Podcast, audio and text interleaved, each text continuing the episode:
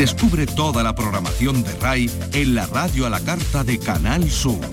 Radio Andalucía Información.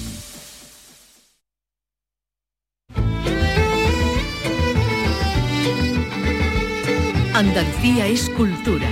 Con Maite Chacón. Radio Andalucía Información.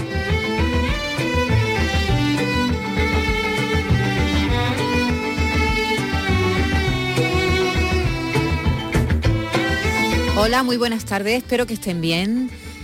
¿Hasta dónde llegará la inteligencia artificial? Todavía no lo sabemos. Estamos en, a final del año 2023, casi culminando el primer cuarto del siglo del siglo, del siglo XXI, ¿no? Cuarto del siglo del siglo XXI. Eh, y cada día nos encontramos con una sorpresa, con una noticia nueva.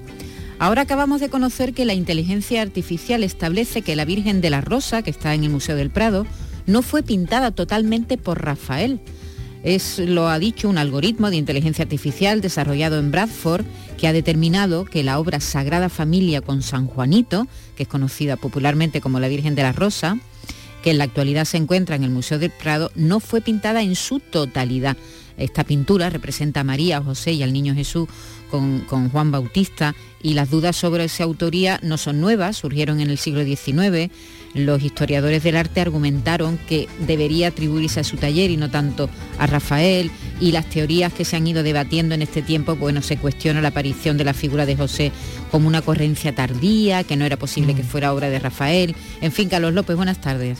Buenas tardes. Que ahora no ya ahora parece que la inteligencia artificial es como como, el nuevo Dios. Sí, como la Biblia, como, la Biblia, para, como la Biblia para los creyentes, ¿no? como venga lo que diga, lo que venga, de la inteligencia artificial no se pone en duda. La inteligencia artificial está programada, la inteligencia artificial está programada por humanos que también se pueden equivocar. De hecho está esta resolución está basada ya en bueno pues en otras anteriores claro, claro. Decirte que desde el siglo XIX se viene planteando, que, que, no es ninguna revolución diremos no, lo que ha dicho ¿no? no es ninguna revolución entonces bueno no sé hasta qué punto es muy noticiable este hecho, ¿no? Sí, sí, pero bueno, lo cierto es que las dudas que plantea y sobre todo hasta dónde va a llegar la inteligencia artificial a influir en nuestras vidas, claro, pero, eso es evidente pero continúa planteando las mismas dudas que, desde hace un siglo y medio. Quiero decir, que no resuelve nada. No te dice, pues mira, sí, es...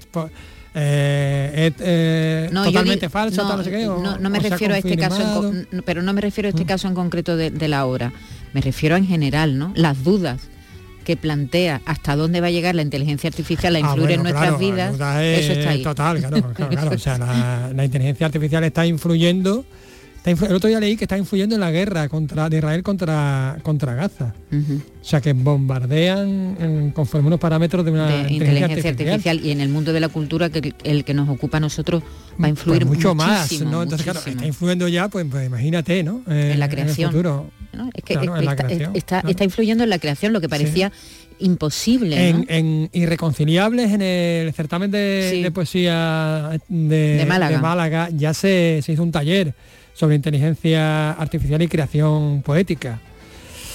Está influyendo ya. Sí, sí, y, no sabemos hasta dónde. no sabemos hasta dónde. Lo que sí sabemos, no, es em, una noticia de hace unas horas, pocas horas, que Miquel Barceló va a ser el encargado del cartel anunciador de la próxima edición de la Bienal de Flamenco de Sevilla, que se va a celebrar del 11 al 5 de octubre del año que viene.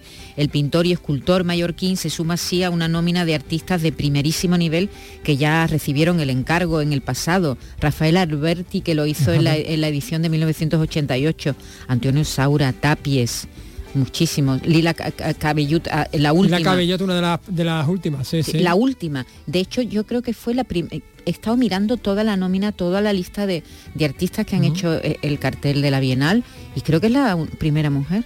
Sí, es, posible. Sí, sí, la del 22, que fue la última edición, eh, la, primera mujer. Que bailó Rocío Molina sobre. Ah, Rocío Molina, Rocío Molina. Sobre, sobre, sobre, el, sobre, el, sobre el lienzo. Sí, sí, lo destrozó. ¿no? Sí, sí, sí. Bueno, bueno lo, sí, lo destrozó lo, un poquito. lo destruyó artísticamente. Artísticamente. bueno, pues eh, no es la primera vez eh, que el Barceló tiene contacto con el flamenco, porque ya pintó, recuerdo, una portada de un disco de Rancapino y también una portada que a mí me encanta, la de Potro de Rabia y Miel, el último disco de Camarón.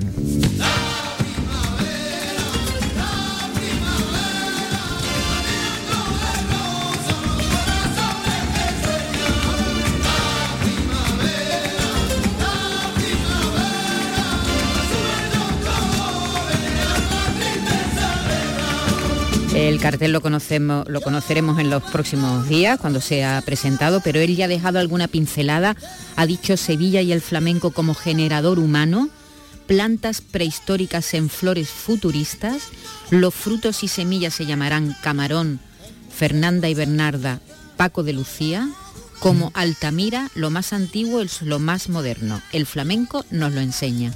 Estamos completamente de acuerdo con él. Lo, Pues más, sí, lo antiguo más- lo más antiguo es lo más moderno, el flamenco nos lo enseña. Bueno, y ayer, por desgracia, conocimos en directo la noticia de la muerte del cantador y guitarrista lebrijano Pedro Peña, hijo de la Perrata, padre del pianista David Peña Dorantes y del guitarrista Pedro María Peña. Esta mañana ha estado el alcalde de Lebrija, Pepe Barroso, con nuestros compañeros del informativo local. una persona que rompió estereotipos y que, bueno, pues que aquí estamos muy orgullosos de él, eh, compositor, eh, bueno, la verdad es que una gran pérdida para todo el mundo del flamenco y para, para toda España y para toda Andalucía y en este caso, pues bueno, para, para todos los lebrianos. Su cuerpo ha reposado en la capilla ardiente, en su pueblo, que ha sido En la allí. Casa de la Cultura. En la Casa de la Cultura, ha sido visitado por, por sus convecinos, con por sus vecinos, por sus familiares. Descanse en paz, Pedro Peña, y un saludo muy grande, ya se lo dimos ayer, tanto a David como a todos sus hermanos, especialmente a Bernardo, que es compañero, compañero nuestro, nuestro, aquí en, en. Canal Sur Radio. Y ayer también, a las seis y media de la tarde, conocimos las nominaciones a la segunda edición de los premios Carmen que concede la Academia Andaluza de Cinematografía. Y hay tres producciones, diremos, que se llevan el grueso de nominaciones, ¿no? 11, nada más y nada menos. La Espera, Mama Cruz y Te estoy llamando locamente, las tres participadas por Canal Sur Televisión. En, en total son 28 categorías de estos galardones que se entregarán en febrero en Huelva. Eh, y y ahí, ahí siguen, ¿no? Ahí más sí, sigue- nominados. A ver. Pues sí, mira, después siguen como Dios manda, con siete nominaciones. Con seis está Iberia, Naturaleza Infinita. Empatan a cinco nominaciones las películas Secadero de, de Rocío y Tin y Tina. Y finalmente, bueno, pues con cuatro opciones está El amor de Andrea, Cerrar los ojos y Fueron los días. Y que La- también cerrar los ojos participada por Canal Sur. Es que la, mayor- Sur, sí. la mayoría de la. Aquí tengo la lista de todas las participadas por Canal Sur que se han estrenado así este año y están todas, ¿no? Cerrar los ojos, secadero, te estoy llamando locamente, la espera, La de, Espera, de- Javier Cruz. Gutiérrez, que por cierto voy a ir a verla, eh, sigue en cartelera Sí. y como tiene unas críticas estupendas. Tiene muy buena pinta, no la he Sí, visto yo todavía. tampoco, pero voy a ir, voy a ir a verla. Sí. El amor de Andrea, Aníbal, y ya el documental de Paco Ortiz, El de, Feudo, Kiko, el de de- Kiko Veneno. el de Kiko Veneno, el de Alejandro López, Salgado, sí, sí. Feudo, Javier Barón, que también hemos hablado con él, hemos hablado con prácticamente todos. Pues casi todos. eh, los realizadores, directores que, han- que están nominados y también, bueno, a mejor dirección está eh, Manuel Cuenca, Manuel Arturo Cuenca. Menor, Patricia Ortega y mejor actriz Inma Cuesta, Mara Gil, ahí, Elena eh, Caitiani, sí, que, sí. eh, que tiene ese apellido, pero ya es de Córdoba. es cordobesa, y- Cordobesa. Y, Kitty Mamber y mejor actor Manolo Solo, Víctor Clavijo, Clavijo. por La Espera, José Manuel Poga y Salva Reina, en fin, que eh, eh, habremos Mejor dirección Nobel. Pues mira, Paz Jiménez Díaz, Bernabé Bulle, Rocío, Rocío Mesa y Alejandro Marín.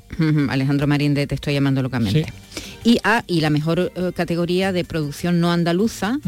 Eh, que está, claro, la- hombre, las más destacadas del año, ¿no? 20.000 especies de abejas, La Sociedad de la, Nieve, Robot. Dreams, Bueno, eso. Robot Dreams, eh, el director de arte y el montador son sevillanos, o sea que algo de andaluz también hay. también. Hay tienen y o un amor, Un amor, sí. basada en la novela de, de Sara Mesa y hay que recordar también que esta casa la RTVA colabora como patrocinador de estos premios Carmen del cine andaluz por cierto hablando de cine enseguida vamos a hablar con Manuel Sicilia que es director creativo de la productora granadina Rocking Animation, es responsable, entre otros muchos proyectos, mm, vamos a hablar ahora con él, eh, de estos cortos basados en el villancico de Canal Sur, que están teniendo tanto éxito estas Sí. navidades, una canción compuesta por Rafael Marchar y por César Cadaval hace 29 años que identifica la Navidad en nuestra tierra.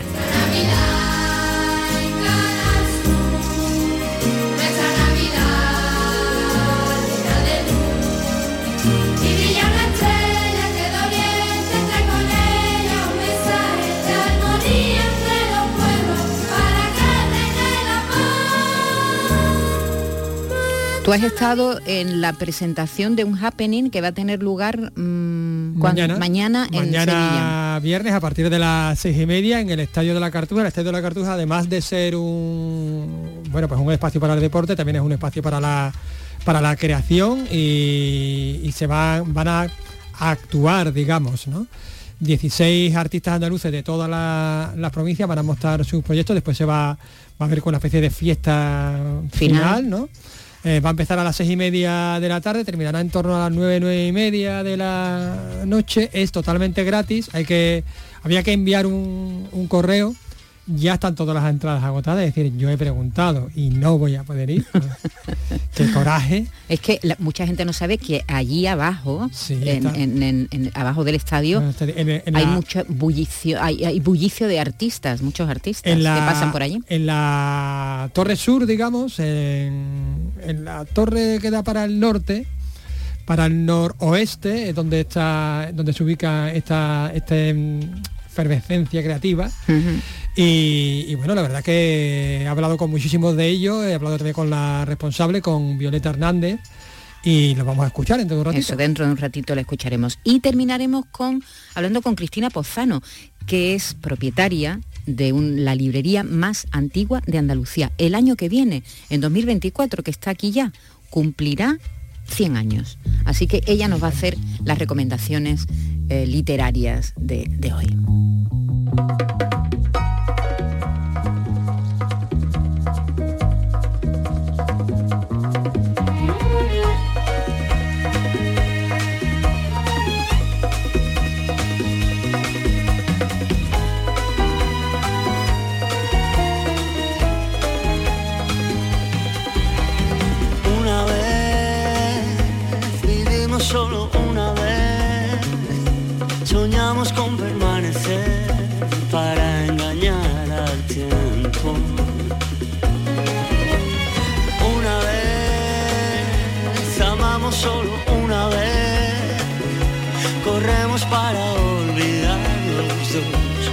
Ya se fue el momento. Una vez sentí la luz de la esperanza. Luego comprendí que todo es tan fugaz. Una vez viví la fuerza de los días y el presente. Libre como el viento que no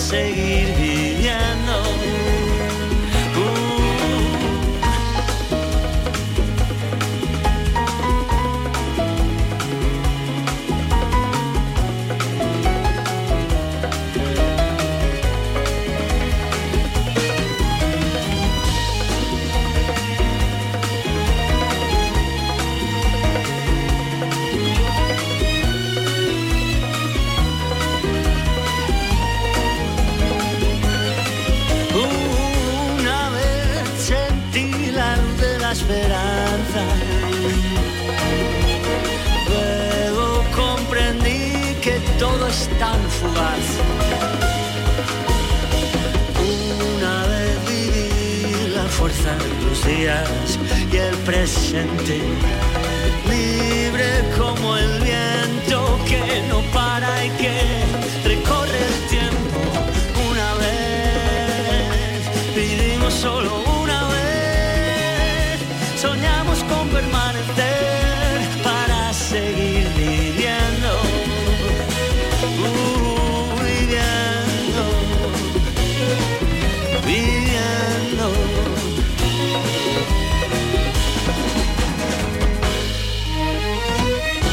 Andalucía es cultura con Maite Chacón. Radio Andalucía Información.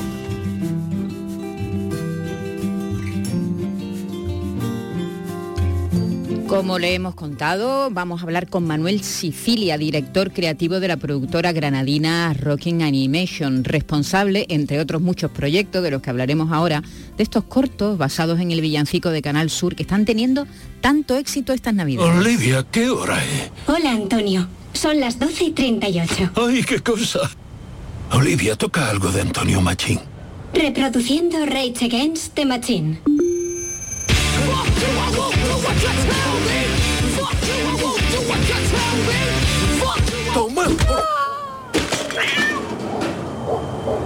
Con ciervos, sigamos, que en ocasiones su disparo topa contra el palo. Son unos cortos que están emocionando a gente de todas las edades, que se basan precisamente en nuestro villancico, que el año que viene cumple, me parece que son 30 años, ¿sí? Y mm, bueno, Manuel Sicilia, enhorabuena, lo primero, buenas tardes. Muchísimas gracias. No sé si esperáis esta repercusión que han tenido este, este de momento hemos visto uno de los tres cortos que, que, mm, forman parte de la campaña. No sé si esperabais esta repercusión. Pues absolutamente no. Eh, la verdad que tenemos muchas esperanzas porque estábamos muy contentos con los cortos, con los guiones que teníamos, con las ideas que teníamos y tal.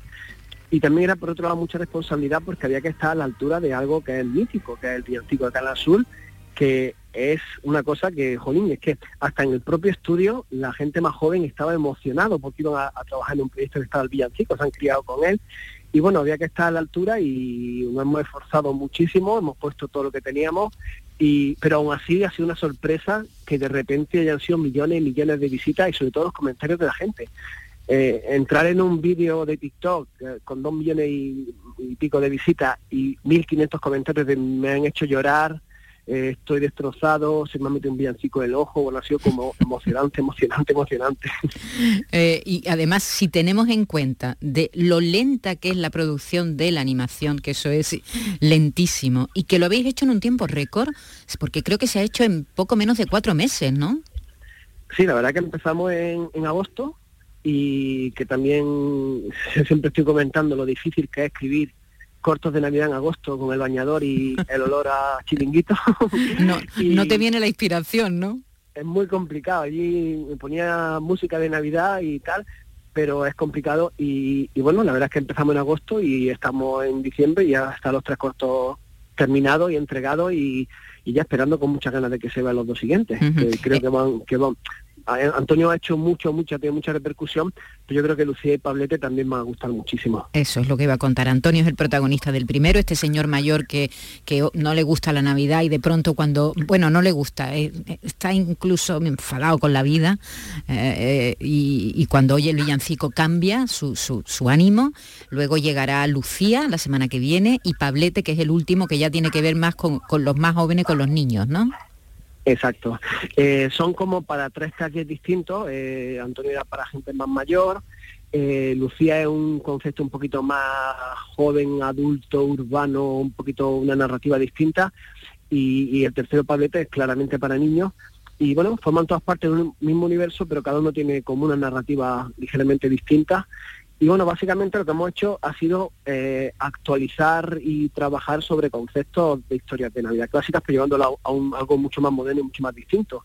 Eh, por ejemplo, Antonio, pues eso, es una historia de Scrooge disfrazada de muy andaluza, pero es la historia de alguien que odia la Navidad y que le ocurre una cosa y de repente la, la adora o vuelve a enamorarse de Navidad. Y, y Pablete creo que tiene que ver con solo en casa, ¿no? Un poco. Sí, Pablete es un poco solo en casa por el niño trasto y, y Lucía es un poco la historia de el súper, súper, súper clásico de vuelta a casa por Navidad. Claro, que es uno de, uno de los de los estereotipos, ¿verdad? Más reconocibles, porque son verdad, porque muchos volvemos a nuestras casas en Navidad. Yo me voy mañana a mi casa en Navidad. Manuel, yo no sé si tú trabajas en el mismo sitio donde naciste. Sí, sí, sí. Eh, la verdad es que eh, yo creo que trabajando bien la...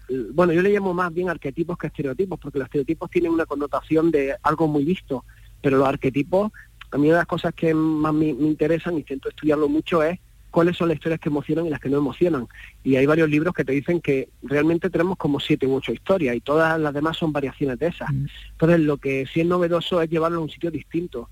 Por ejemplo, Antonio es esa historia de Scrooge, pero realmente Antonio es una historia totalmente distinta. Es primero alguien que vive solo, que es algo muy duro. que es viudo, que- se ve que es viudo porque acaricia la foto de su mujer, ¿verdad? Que está en la Exacto. pared. Pero lo más bonito y lo más emotivo para, para nosotros es el final de la historia, porque realmente en los comentarios hay gente que decían que el final, que no sé si hacer spoiler de cuál es el final de Antonio, No, pero to- casi Eh, todo el mundo lo ha visto ya, Manuel. Vale, vale. Pues la entrada de Juan y Medio realmente no es un símbolo del canal, no lo hemos puesto porque es muy famoso, lo hemos puesto porque realmente Juan y Medio es el símbolo de, de- de- de rehacer una vida, yo creo que en Andalucía y en toda España. Entonces, tenía todo el sentido del mundo que Antonio acabase allí. Y, bueno, te da un nivel de emoción porque está cogiendo temas muy generales, pero le estamos dando un sabor muy nuestro. Sí, y nos sí. hemos forzado mucho en que todo sea muy Andalucía. Sí, que tenga toda una unidad, ¿verdad? No solamente Navidad, sino también Navidad y Andalucía y, y una canción que te evoca, en fin, mu- muchas cosas. La Pero canción nos dio el trabajo hecho, es que el villancico es tan bonito y es tan que nos dio todo, mm, parte de la emotividad ya la, ya la traía de serie gracias al villancico. Cuando Gustavo Fuentes de ADM no, nos- estuvimos juntos y dijimos que queríamos hacer algo juntos y tal, es que lo tenía claro, que es que el punto de partida, si partíamos del villancico, mucha de la emotividad y de la conexión con el espectador ya lo teníamos, porque es que es algo tan famoso y tan querido que es que era muy fácil. Bueno, se trata de hablar de animación hecha en España, hecha en Andalucía y sobre todo hecha en Granada. Estamos hablando de una gran tradición, porque parte de este equipo proviene de Cantor, la productora de animación que seguro recuerdan eh, por películas como El lince perdido, Goya, la mejor película de animación, La dama o la muerte, premio Goya también y nominada al Oscar en el año 2009 o también la primera película de animación española, eh, eh, la primera película de animación española en conseguir esta nominación al Oscar fue La Dama y la Muerte. Recuerdo la emoción que sentíamos todos. O Justin y la Espada del Valor, que fue coescrita precisamente por nuestro invitado, por Manuel Sicilia. Y ahora la productora que ha ido renovándose también, cambiando de nombre, Cantor Graphic, Cantor Moon. Ahora, bueno, no sé si sois los mismos buena parte o, o no. Manuel, ¿cómo ha ido esa evolución de la productora? Bueno, la verdad es que en los estudios hay bastante movimiento, hay gente que entra, gente que sale, pero mucha de la gente que sí que está ahora en Talking Animation pues forma parte del equipo que estuvo en Candor. Y, la verdad que eh, ahora no hemos renovado en el sentido de que hemos empezado a hacer animación 2D, porque hacíamos tradicionalmente animación 3D, pero el año pasado nos llegó un proyecto alucinante que se llama Pobre Diablo, que era la primera serie de animación adulta que iba a hacer HBO en Europa. Eh, es un concepto de Joaquín Reyes, de Ernesto Sevilla y de Miguel Esteban. Y, nos llamaron porque nos conocemos de otros proyectos y nos propusieron hacerla. Y claro, no tenía mucha experiencia en animación 2D, pero nos parecieron tan absolutamente geniales los guiones y la historia y todo que nos lanzamos hacia animación 2D y ahora digamos que ha renovado el estudio porque hemos incorporado esa nueva forma de animación que antes no hacíamos. ¡Tiene cuernos! ¡Ha salido a su padre! Creo que yo soy el padre.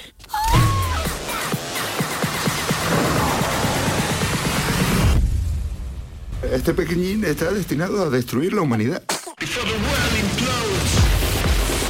Nueva York, Nueva York. ¿Será más como en Sexo en Nueva York o más como en Friends? Señor, se, se le ha caído esto. ¡Quita, hostia! Están dentro de 30 días. Tendrás que afrontar tu destino como anticristo. Deberás aprovechar tu tiempo en la Tierra para conocer a la humanidad. No queremos amor, queremos Para conocer sus debilidades. El año pasado tuve tres ictus. No tengo ningún control sobre los músculos de mi cara, mira. ¡Ah! ¡Samuel! ¡Mefisto! Hago realidad Pobre Diablo, un gran éxito que está teniendo en HBO. Os habéis puesto por delante de Last of Us, Manuel Sicilia. Estamos hablando de cosas muy importantes. el día que nos dimos cuenta de que estaba número uno en la plataforma, es que no nos lo podíamos creer. Quizá la serie más cara y más publicitada de- del mundo en ese momento y estábamos por delante.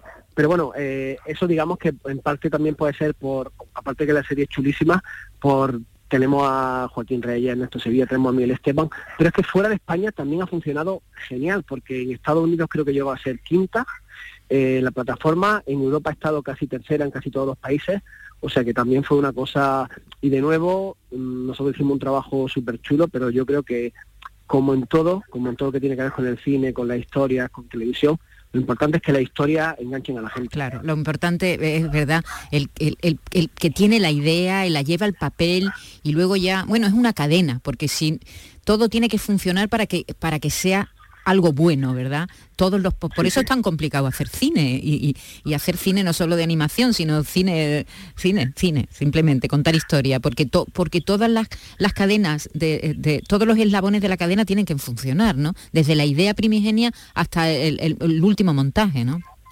Sí, siempre digo que acabar una película, ni siquiera que sea buena, me parece una proeza a muchísimos niveles. A nivel narrativo, a nivel artístico, a nivel técnico. Por ejemplo, en Justin eh, tenemos 14 millones de ficheros y tenemos que saber dónde está cada uno de esos ficheros, quién lo tiene que coger.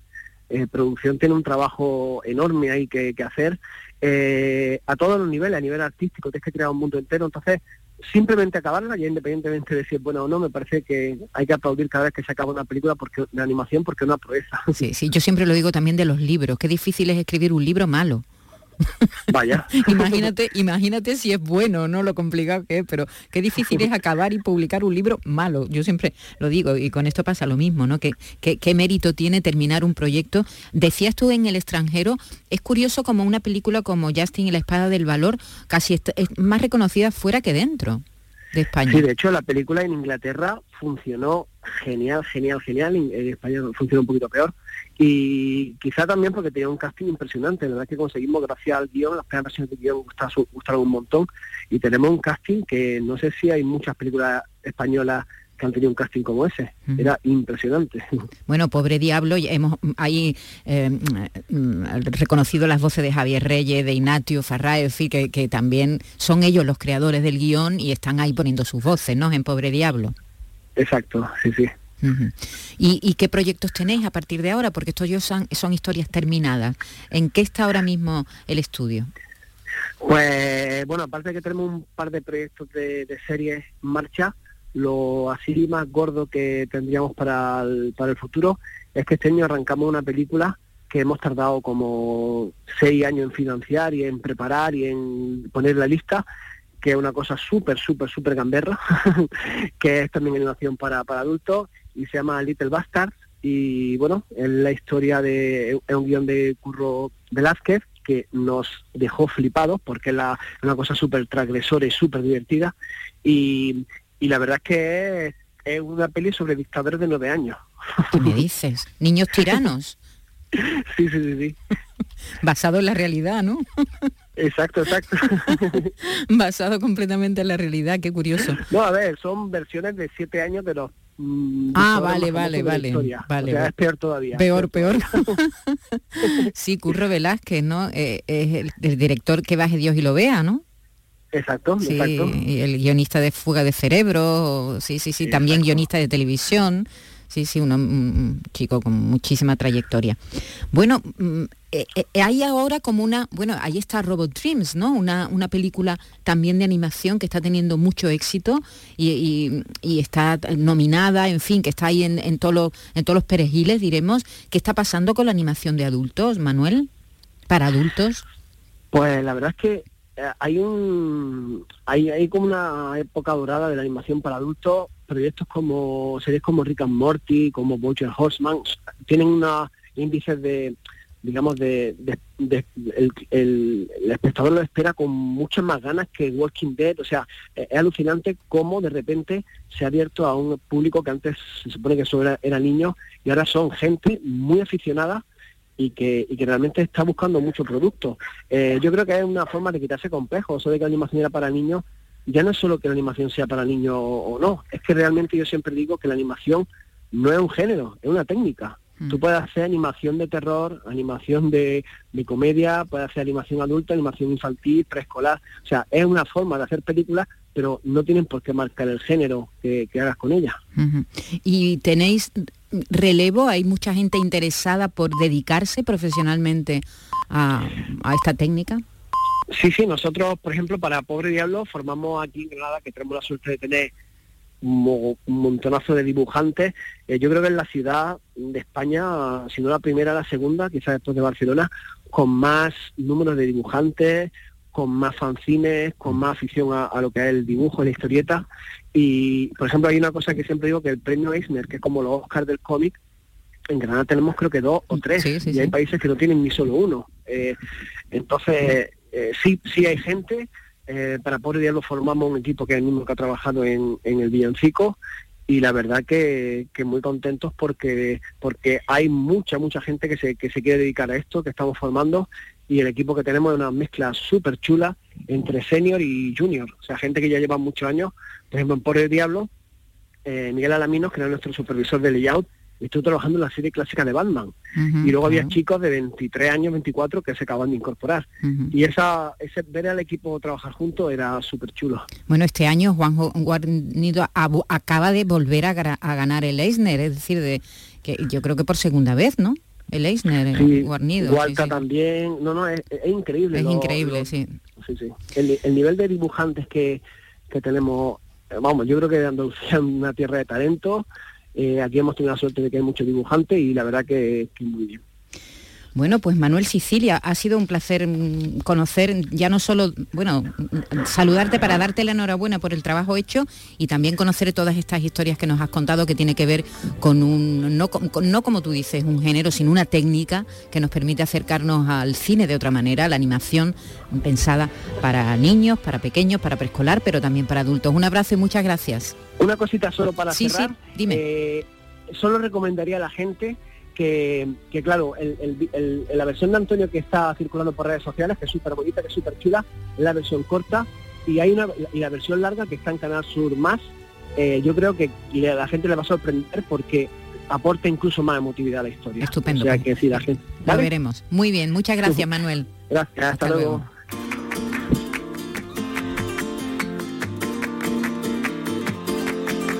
No tengo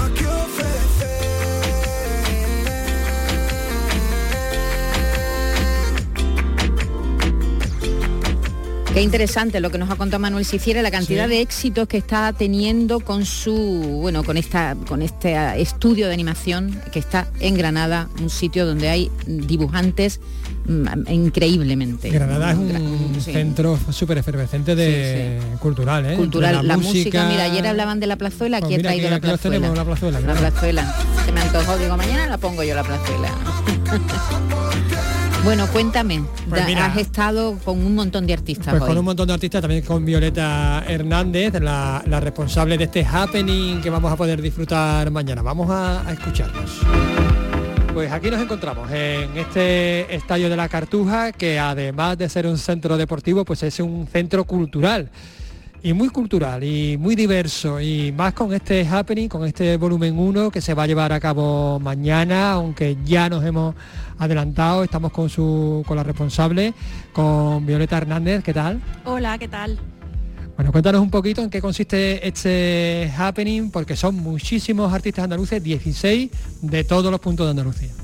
Pues es Happening, es, un encuentro, como, como ya se puede imaginar, es un encuentro festivo, aprovechando las fechas que son, porque queríamos visualizar el trabajo de los creadores que a lo largo del año pasan por el estadio, por la sede del, estadio, eh, que no es el único, hay otras sedes en Granada, en Málaga, en Córdoba, eh, centros de creación contemporánea, pero en este en concreto, por eso es volumen 1, se va a realizar eh, aquí eh, mañana, 22 de diciembre, y vienen artistas de toda Andalucía que de alguna u otra manera han estado vinculadas al espacio, bien porque han hecho residencias artísticas, o han hecho laboratorios de creación, o, o han pedido los espacios para, para poder ensayar.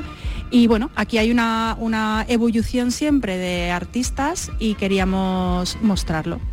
Vamos a dar unos, algunos nombres, algunas pinceladas. Por ejemplo, está Julio León Rocha, dramaturgo, pero también aquí está en, calidad de, productor, digamos, con, la ejecutora Ana Johnson, eh, Novia Pagana, está Natalia Jiménez, en danza un poquito de todo, ¿no?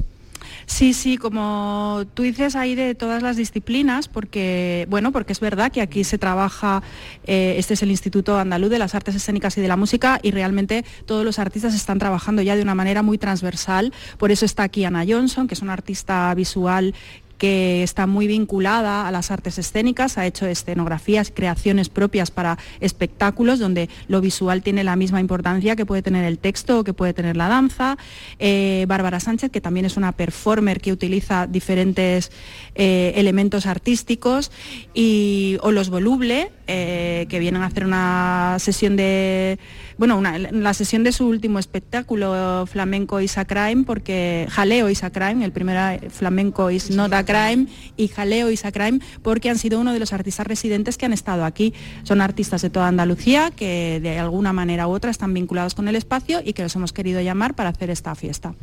Eh, Violeta, esto se va a celebrar mañana, es completamente gratuito. Desgraciadamente ya están toda la- todo el cupo lleno. Había que apuntarse a un, a un correo a las seis y media, de seis y media a nueve, nueve, nueve y media, con este recorrido. A todos aquellos participantes, todos aquellos visitantes, eh, se les va a dar como un díptico, ¿no? Con, como una especie de, de plano por donde, por donde tienen que ir, ¿no? Sí, porque realmente esto no es un espacio de exhibición, sino que son espacios de creación, son aulas de diferentes tamaños, con diferentes eh, condiciones técnicas. Hemos eh, situado a los artistas en cada espacio y el público hará un recorrido para ver unas cuantas de esas propuestas, porque no nos cabe todo el mundo en todas las salas. Entonces hemos diseñado unos planos donde vienen todas las salas que hay y, y diferentes itinerarios, dependiendo del el itinerario que te toque, pues irás a ver unos artistas u otros. Luego sí que habrá un fin de fiesta donde ya todo el mundo confluirá y, y disfrutará de, de los conciertos de Rocío Guzmán y de los Voluble. Rocío Guzmán de Jaén y los volubles de, de Sevilla. Andalucía, como siempre, unida a través de la, de la cultura. Es una iniciativa muy chula, está teniendo mucho éxito, de hecho, eh, ¿se puede trasladar a otras provincias? Sí, es la idea, es la idea. No, no vamos a hacerlo solo aquí en Sevilla, esta es la primera edición, por eso es volumen 1, pero tenemos la idea de hacerlo Granada también, en la sede del Rey Chico, donde también ocurren todas estas cosas. Y, y bueno, cada año o cada cierto tiempo, no sé cada cuánto, eh, visitar una provincia para hacer el mismo encuentro.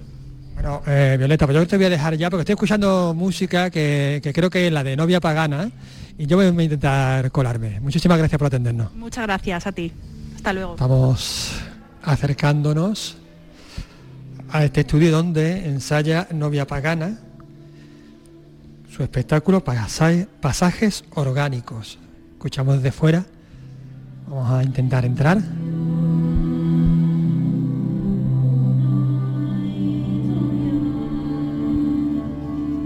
Disculpa, Elena. Otra vez te interrumpo. ¿Qué tal? ¿Qué tal? Buenos días, ¿cómo estás? Pues muy bien, aquí interrumpiéndote. Disculpa. Nada, para nada, un placer. Bueno, eh, cuéntanos en qué consiste tu proyecto, Pasajes Orgánicos. Sí, así es, pasajes orgánicos.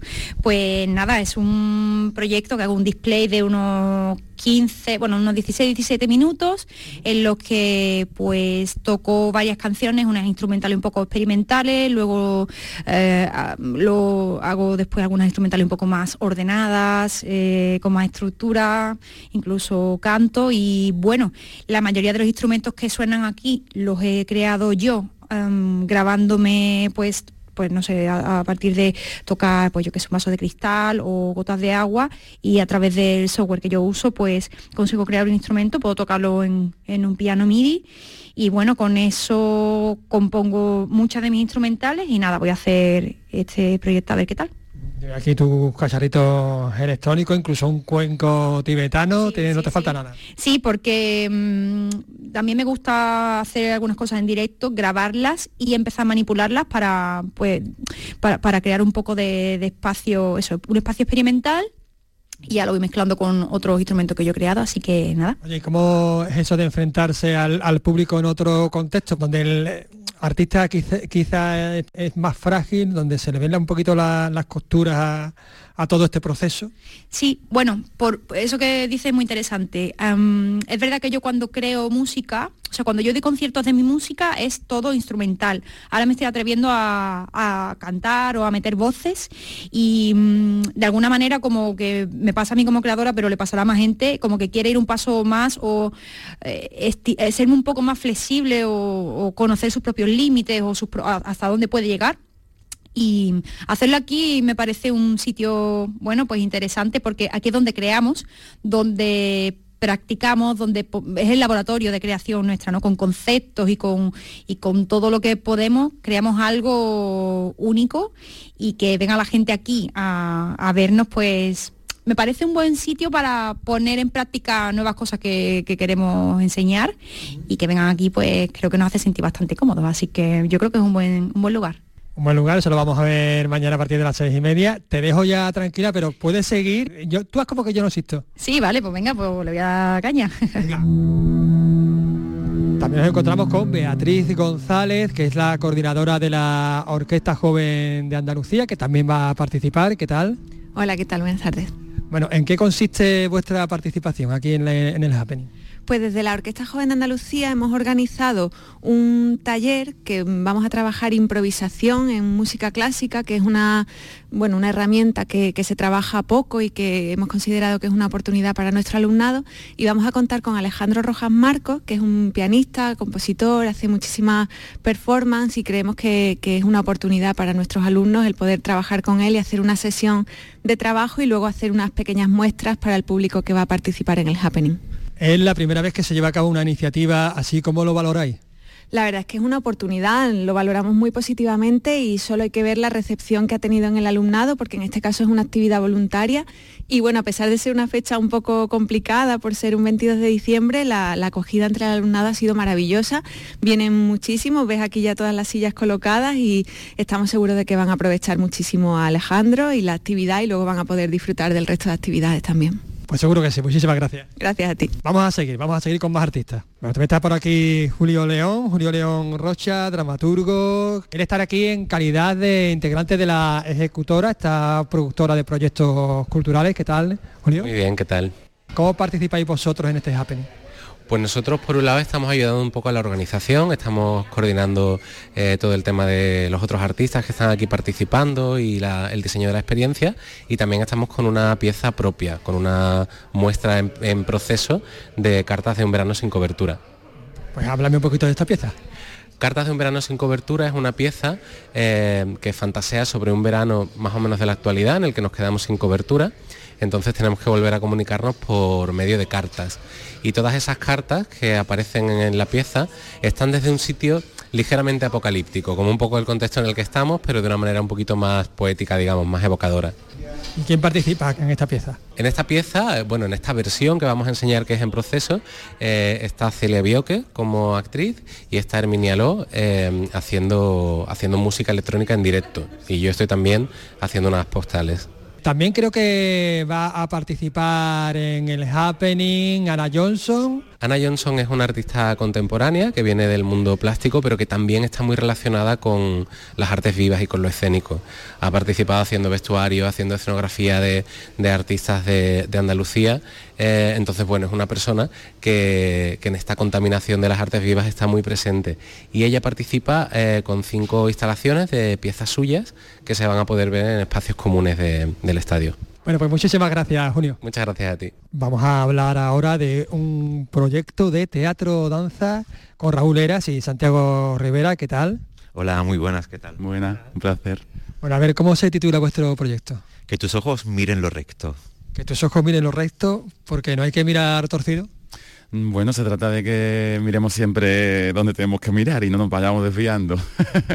Bueno, pues eh, explicarme un poco en qué consiste, en qué consiste vuestro, vuestro espectáculo que estáis creando en este momento. Vale, pues nuestro espectáculo, bueno, en este momento lo que se podrá ver en el, en el happening de esta primera edición. Exacto, el proyecto en general. eh, bueno, es un espectáculo donde combinamos la danza del teatro, pero sin pretender ser un actor, ser un bailarín, un bailarín ser un actor, sino hablamos de la honestidad de, cada individuo sobre la escena, ¿no? Y entonces todo eso lo hemos plasmado ah, de forma escénica en un lugar, bueno, donde partimos de estar en un coma profundo y todo se sucede en un lugar donde el tiempo no es tiempo y el espacio no es espacio y entonces estamos atrapados en ese lugar y a partir de eso pues se nos plantea una serie de cuestiones y de pruebas sobre nuestras vidas para poder eh, buscar la escapatoria, la liberación de ese lugar donde estamos atrapados. Estáis en este proceso, en este happening. eh, ¿Cómo valoráis esta iniciativa por parte de, la Junta? Bueno, es interesante, ¿no? Porque yo creo que es algo que falla muchísimo en, en es- en nuestra tierra, bueno, creo que en general, es la, la falta de conexión entre los artistas. Entonces yo creo que el, el organizar cualquier tipo de evento donde se ponga, se muestre y se pongan en contacto a diferentes artistas, en este caso que encima todos los que vamos a mostrar piezas aquí hemos trabajado en el eh, en este espacio, hemos desarrollado nuestras creaciones aquí, me parece un acierto, la verdad, sí. Y en este proceso de creación en el que estáis involucrados, en el que hay, supongo que habrá algo de texto ya al, al ser teatro, eh, ¿cómo es esta lucha? ¿Tenéis- ¿Os peleáis mucho?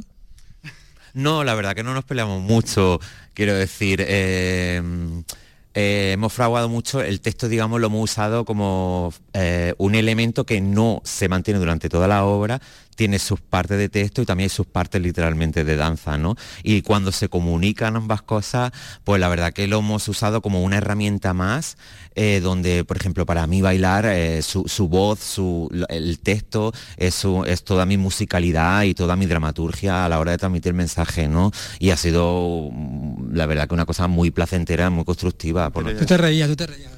No, no, ahí se- ha, sido interesante. Se trataba de eso, ¿no? De, de colocarnos a ambos en lugares en los que no estamos acostumbrados. En mi caso me he enfrentado a un lenguaje de la danza que me quedaba un poco lejos, pero ha sido interesante, he aprendido y al final son lenguajes muy diferentes y se trata de encontrar pues ese punto en el que ambos utiliz- eh, en el que el bailarín utilice las herramientas del actor para crecer y el, y el actor utilice las herramientas del bailarín para crecer sin pretender nada. De llegar a ese punto medio que te lleva a otro camino, ¿no? Absolutamente, encontrar un camino nuevo. Exacto, es como poder hablar dos idiomas diferentes, ¿no? Y sin pretender aprender el del otro, cómo encuentra ese punto de comunicación de entenderte, ¿no? Bueno, pues muchísimas gracias chicos, dejo ya trabajar, nos interrumpo más. Muchísimas gracias. Muchísimas gracias. gracias a vosotros. Gracias. Y ahora nos vamos con un proyecto puramente dancístico, el de Natalia Jiménez, también junto a Víctor Zambrana. Hola, ¿qué tal chicos? Muy buena. Hola, buenas. Bueno, pues hablando un poco de vuestro proyecto. Pues la propuesta Geometría de la Experiencia, que tuvo estreno en noviembre en el Teatro Central, este noviembre de 2023. Y entonces aquí lo que presentamos es un, e- un extracto como un híbrido entre ensayo y espectáculo, porque el espectáculo se se puede ver en audiovisual. Estaremos en escena, eh, en escena ensayo, Víctor Zambrana y yo, como creadores e intérpretes, y en la pantalla Lucía Martínez y Ana Catalín, que son las que completan todo el equipo. La pieza trabaja sobre la idea de ajuste, ajuste continuo entre los cuerpos eh, y la interdependencia, y, en este caso lo ponemos en juego con la relación del sonido y entre nosotras. Y también con la relación entre el audiovisual, ¿no? Es muy curioso esa iniciativa, ¿no? Muy interesante. Sí, porque es una manera de poder integrar a todo el equipo de alguna manera en esta propuesta de 15 minutos, que es difícil en 15 minutos reducir no solamente lo que es un espectáculo de, de una hora, es reducir todo un proceso creativo que ha durado un año y medio, creo, ¿no? Entonces, ¿cómo hacemos justicia a todo ese proceso? ¿Cómo representamos todo esto? Tenía que estar la imagen donde está el videocreador, donde está la músico, donde está otra intérprete, donde está la iluminación, la vestuarista, están todos representados ahí. ¿Qué, qué es lo más importante para esta síntesis? Bueno, para mí hay algo interesante en el formato que propone el Happening en sí, que es un lugar de diálogo y de intercambio, de abrir las puertas al estudio. Nosotras hemos ensayado en este espacio muchos días, muchas horas, y al mismo tiempo jugar co- con, este desfase temporal de lo que es el estreno, porque, repito, lo que sale en el vídeo es el estreno. Entonces, como esta especie de, puente entre el estreno dentro de la caja escénica y eh, la materia y todo el lugar donde todo se genera, que es el estudio, que normalmente es un lugar privado y hoy es público. ¿Qué sentís o qué esperáis sentir cuando el público mm, se acerque aquí, que no es una caja escénica al uso, digamos, y que vea un poco pues las tripas de, la creación? Más que eso sentir nosotros es, mm, la pregunta que siempre nos hacemos es, eh, ¿qué van a sentir ellos? ¿Vamos a poder transmitir y poder, y poder traspasar todo esto que nosotros experimentamos aquí, digamos, en este espacio desnudo que es la sala de ensayo? ¿Se lo van a poder llevar? ¿Van a poder llevarse esa sensación? ¿Vamos a compartir ese sentir de ese lado? Sí, luego también a- algo también importante es que como nosotros, una de las de los parámetros que sustentan nuestro trabajo es la improvisación en vivo, la creación en vivo, hay algo eh, que es muy divertido, que es lo que está pasando en el presente con el público. Entonces, nosotras aquí estamos creando sobre unas memorias compartidas durante mucho tiempo, pero en realidad va a haber algo que solo va a ver este público. ¿Y eso puede ser el germen de otro nuevo espectáculo, las chispas? De hecho, estábamos probando cosas ahora, precisamente, decíamos, se está abriendo un melón nuevo, esto igual es para investigar por otro lado, porque hemos sacado una parte del de todo la, digamos, el instrumento musical que está en escena, que es la batería que toca Lucía, y de repente decíamos, uy, hemos sacado el plato y de repente esto ya da como para crear. Así que la siguiente obra es broma, pero será platillo, bombo y platillo. bombo y platillo. Bombo y platillo. ya, tenemos, ya tenemos eh, el, título, de la siguiente. Has hablado con un montón de creadores en un momento. Pues con siete, ocho. Qué, qué barbaridad, gente ahí creando, imaginando y además contándonos sus procesos, ¿verdad? ¿Cómo, cómo son esos procesos creativos? bueno, y como en estos días estamos hablando también de libros y de cartas a los Reyes Magos, no queremos que, que ninguna carta a los Reyes Magos falte un libro, hoy pues nos vamos a acercar hasta San Fernando, en una librería, Carlos, muy especial. Te voy a presentar a Cristina Bozano, eh, porque ella es pues, de la familia Bozano que llevan, fíjate, el año que viene cumplen 100 años. Es todo una gesta, ¿eh? Fíjate. Ahora que cierra librería, pues no, ahí está Bozano. Un siglo de librería. Un siglo de librería. Cristina Bozano, buenas tardes. Hola, buenas tardes. ¿Cómo se hace eso? ¿Cómo se está 11, 100 eh, años ahí al pie del cañón? Bueno, yo no llevo 100 años, ni siquiera mi padre, que lleva casi 70, pero yo llevo unos poquitos menos. Vamos, también llevo ya los míos, ¿eh? porque bueno, yo llevo muchos años en la librería. Pero bueno, a base de mucho esfuerzo, de muchas ganas y de poquito a poco, viviendo el día a día y luchando cada día por, por salir adelante, viviendo muchas diferentes épocas que se han vivido con respecto al libro, de épocas en que se vendía muchísimo, una época en que nos creíamos que íbamos a dejar de vender cuando apareció todo el libro electrónico y todo esto, pero gracias a Dios, pues no, no ha sido así, sino que al contrario, ahora parece que estamos pasando una buena época en el mundo del libro. qué bien. Eh, ¿Cómo vais a celebrar el centenario el año que viene?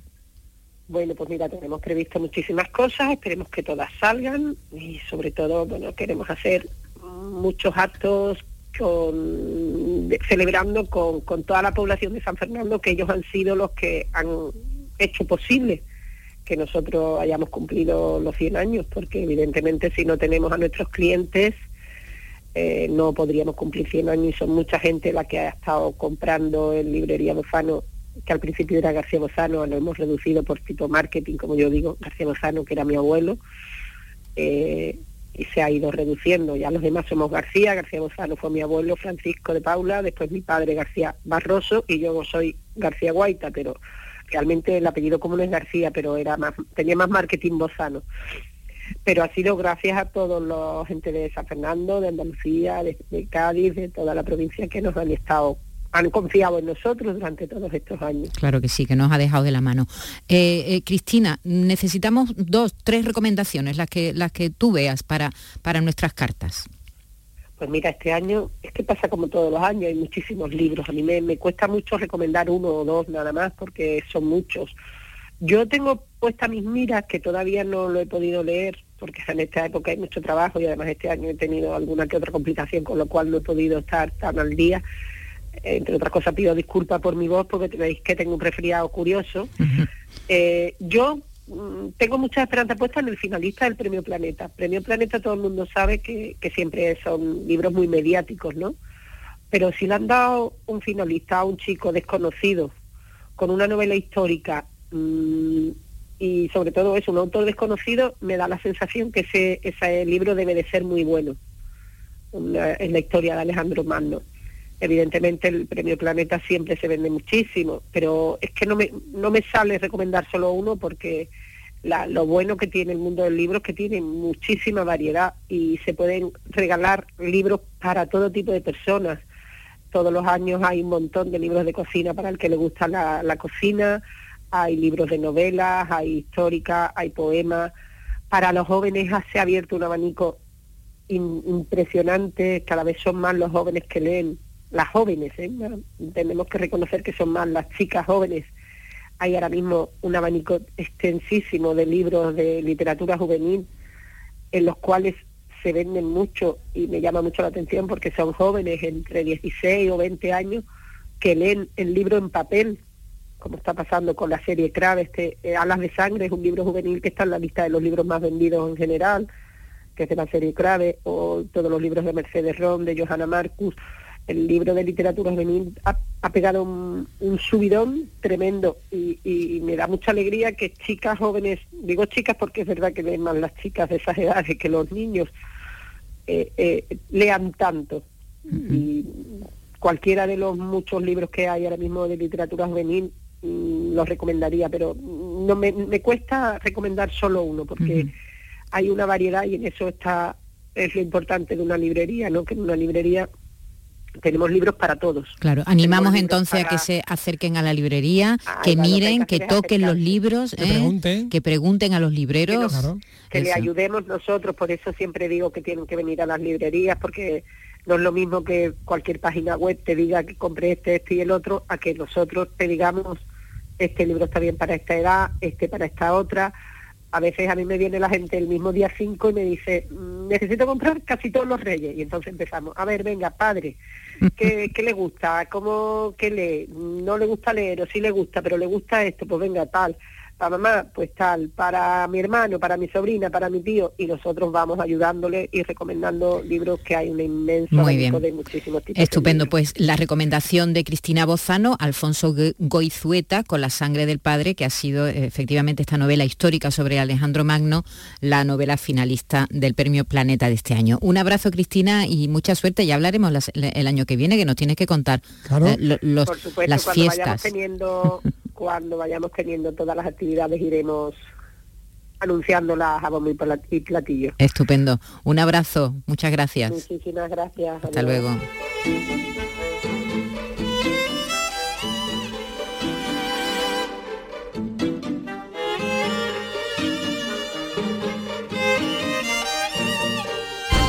Andalucía es cultura, con Maite Chacón. Radio Andalucía Información. Thank you.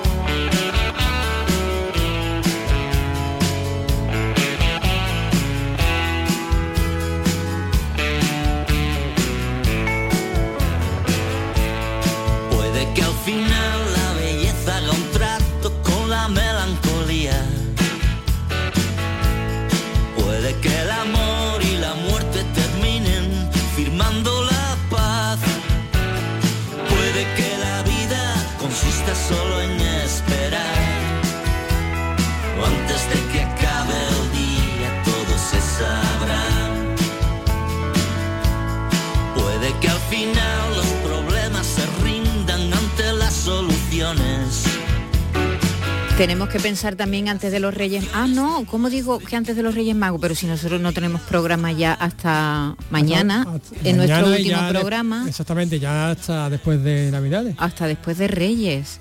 Es decir, que recomendamos algún libro mañana y tú además mañana, mañana sí vienes, ¿no? Sí, sí, sí, sí, viene. Tú mañana tienes que venir, lo sabes, ¿no? No, no, no, no, no, tienes que venir. Tenemos que venir todos. Mañana, que es nuestro último día, antes de irnos de vacaciones en este programa. Luego cada uno tenemos nuestras tareitas, ¿verdad? No es que nos vayamos por ahí dos semanas. No, no tenemos esa suerte. No. no tenemos esa suerte. A no ser que nos toque el gordo, claro. ah, eso ya mañana se sabrá. Mañana ya se sabrá. Por cierto, este disco, el de Lapido, la primera sangre, en la revista FM de música, lo he elegido el segundo mejor disco del año. Toma ahí. Toma ahí. Sí, sí, el segundo. Me parece... Injusto. me parece injusto. Vamos a dejarlo ahí. Sí, sí. Bueno, y Guadalupe Plata, que está el 14. sí, sí, sí, el, el, 14. Y el primero, el de mi querer Encho, aunque no lo he oído, no sé cómo será. Bueno, que nos vamos, que llegan ya nuestros compañeros de informativo. Venga, hasta mañana, que lo pasen bien. Adiós.